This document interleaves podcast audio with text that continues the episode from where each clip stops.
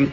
Eh, vamos a cambiar de tema, nos vamos a ir a San Patricio del Chañar porque tuvo, este fin de semana tuvo lugar el primer, el primer simulacro, no el primer juicio, simulacro de juicio por jurados eh, que se desarrolló este, con público, con, bueno, eso se monta un simulacro, o sea que, por lo tanto, este, el escenario, eh, el auditorio, el público, los acusados, los acusadores, eh, este, actúan como este, si fuera un hecho real, ¿no? Vamos a hablar de esto con el intendente San Patricio del Chañar, eh, uno de los autores de la iniciativa, además impulsores de este modelo de juicio. Eh, Leandro Bertoya, buen día, ¿cómo estamos, Leandro? Hola Mario, ¿cómo estás? Buenos días a vos, a todo el equipo y a todos los oyentes. Bueno, un gusto de tenerte en el programa. de mi parte. bueno, ¿cómo, ¿cómo funcionó esto? Eh, qué, qué, qué, caso eligieron para el simulacro, qué, qué delito y este, cómo les funcionó, cómo le fue.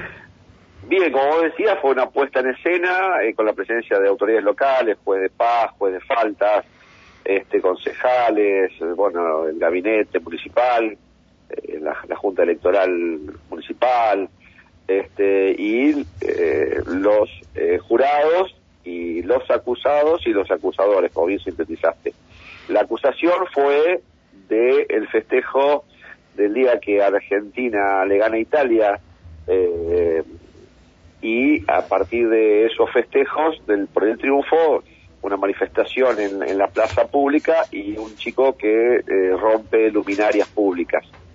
La, la inspectora que detecta eh, el, la, infracción, esta, esta acción que está castigada por el Código de Convivencia Urbana, eh, ve que, que lo rompe, pero no alcanza a distinguir quién es por la distancia. Cuando ella llega al lugar, el chico ya se había ido y lo que sí constata son los daños eh, realizados. Y, el, el, el y, y, entonces este, aparece una, una, otra, una otra vecina uh -huh. que le dice yo vi quién fue y, lo, y lo conoce porque es una docente y, el chico había sido alumno de ella.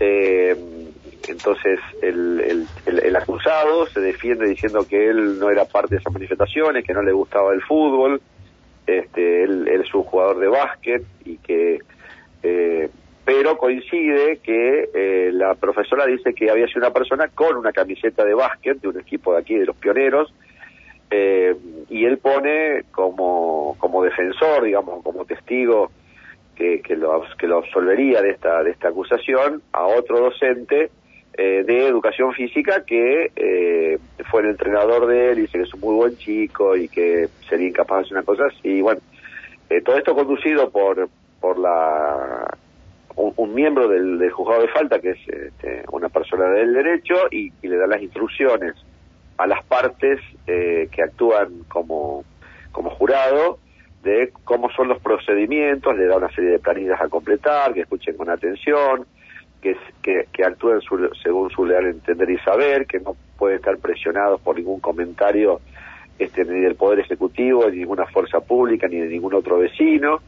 Y bueno, escuchadas las partes, eh, se retiran a, a deliberar los, los miembros del, del, Tribunal este, Popular y concluyen con que es culpable y las opciones de culpabilidad eran como, como pena, era trabajos eh, por 30 días en espacios públicos, trabajos por 30 días en espacios públicos y eh, la, obligación de, de, hacer los aportes económicos para recomponer la luminaria a su funcionamiento normal y eh, el pago o el pago solamente de la recomposición de la, de la luminaria. Surge que tiene que hacer 30 días de trabajo en espacios públicos. Bien, esto por supuesto estamos hablando que son eh, hechos que están vinculados a la esfera municipal, digamos, son faltas, no son delitos. Exactamente, son todas contradicciones al Código de Convivencia de la Municipalidad de San Patricio del Chañar, es un código de convivencia para que la gente de Neuquén tenga una idea muy similar al código que tiene la ciudad de Neuquén, es muy similar, son los códigos municipales no, no varían en mucho. Lo novedoso de esto es justamente que nosotros tenemos nuestra constitución, la, la, vieja constitución de 1853, que establece uh -huh. el juicio por jurado y nunca se implementó en Argentina.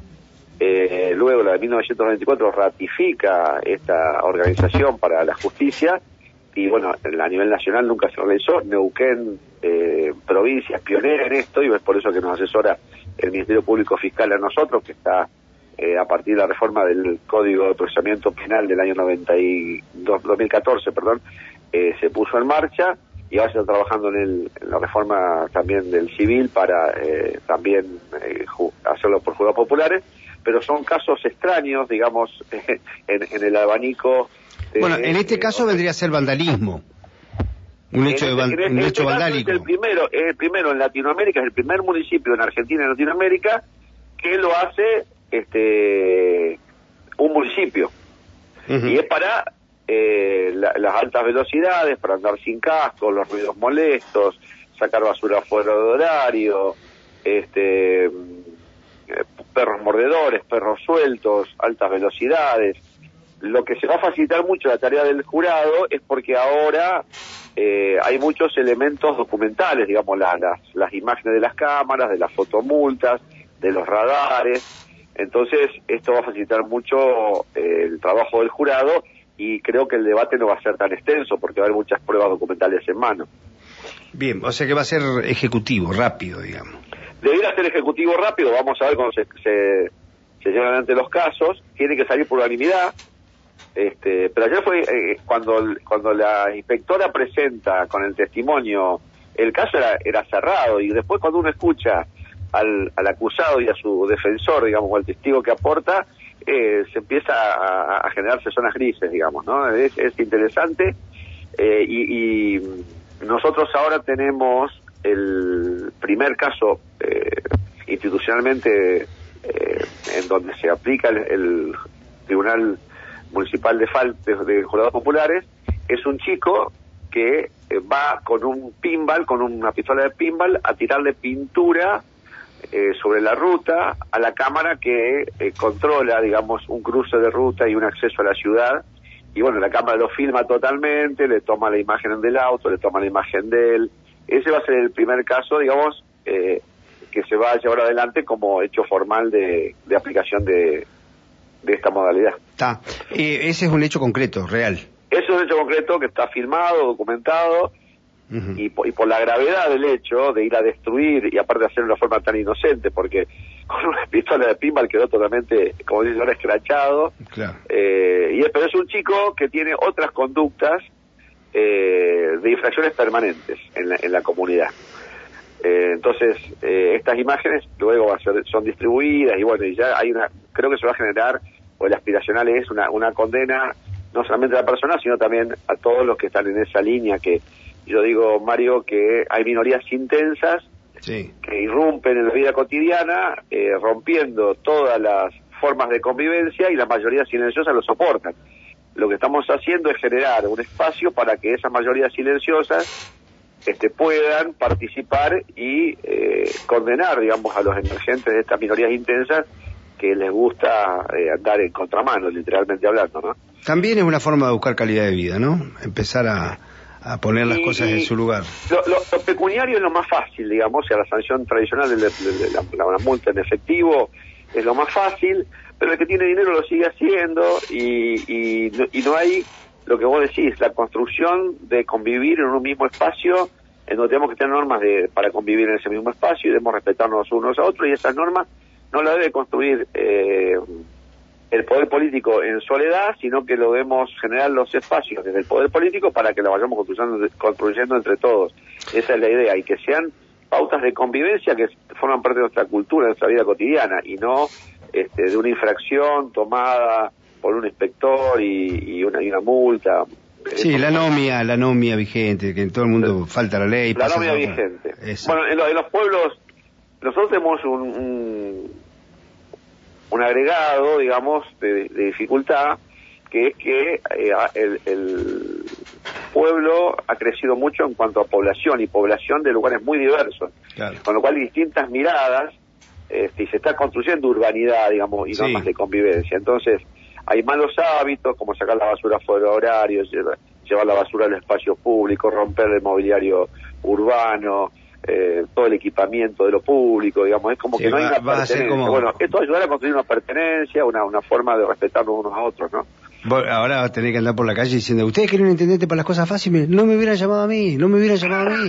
¿Eh? Como hacía el intendente del pueblo chico, quieren un intendente para las cosas fáciles, no me llamen a mí, no me votaran a mí, no me hubieran votado a mí. ¿Eh? No, a mí, yo siempre les digo, ya me conocían, o sea, era cuarta vez, ¿viste? Entonces, no se quejen. claro, esto ya es negligencia, esto ya es negligencia de parte de ustedes, señores. Ustedes sabían cómo era. Bueno, Leandro, muchísimas gracias. Hay un chiste muy bueno ahora en, WhatsApp que dice San Cayetano dice, no me van a pedir cosas a mí, muchachos, ustedes dijeron. sí, lo vi, lo vi, lo vi. Eh, lo, acabo de leer hace un ratito al aire. le dice, muchacho, dice, ustedes fíjense cómo votan, no me vengan a pedir los milagros a mí después. Fíjense primero cómo votan. Eso. un abrazo, Leandro, gracias. ¿eh? Gracias, un, saludo a todos, muy amables. Hasta luego. Leandro Bertosa, intendente de San Patricio del Chañar, el primer, eh, se hizo el simulacro de juicio por jurado y ya se viene el primer juicio.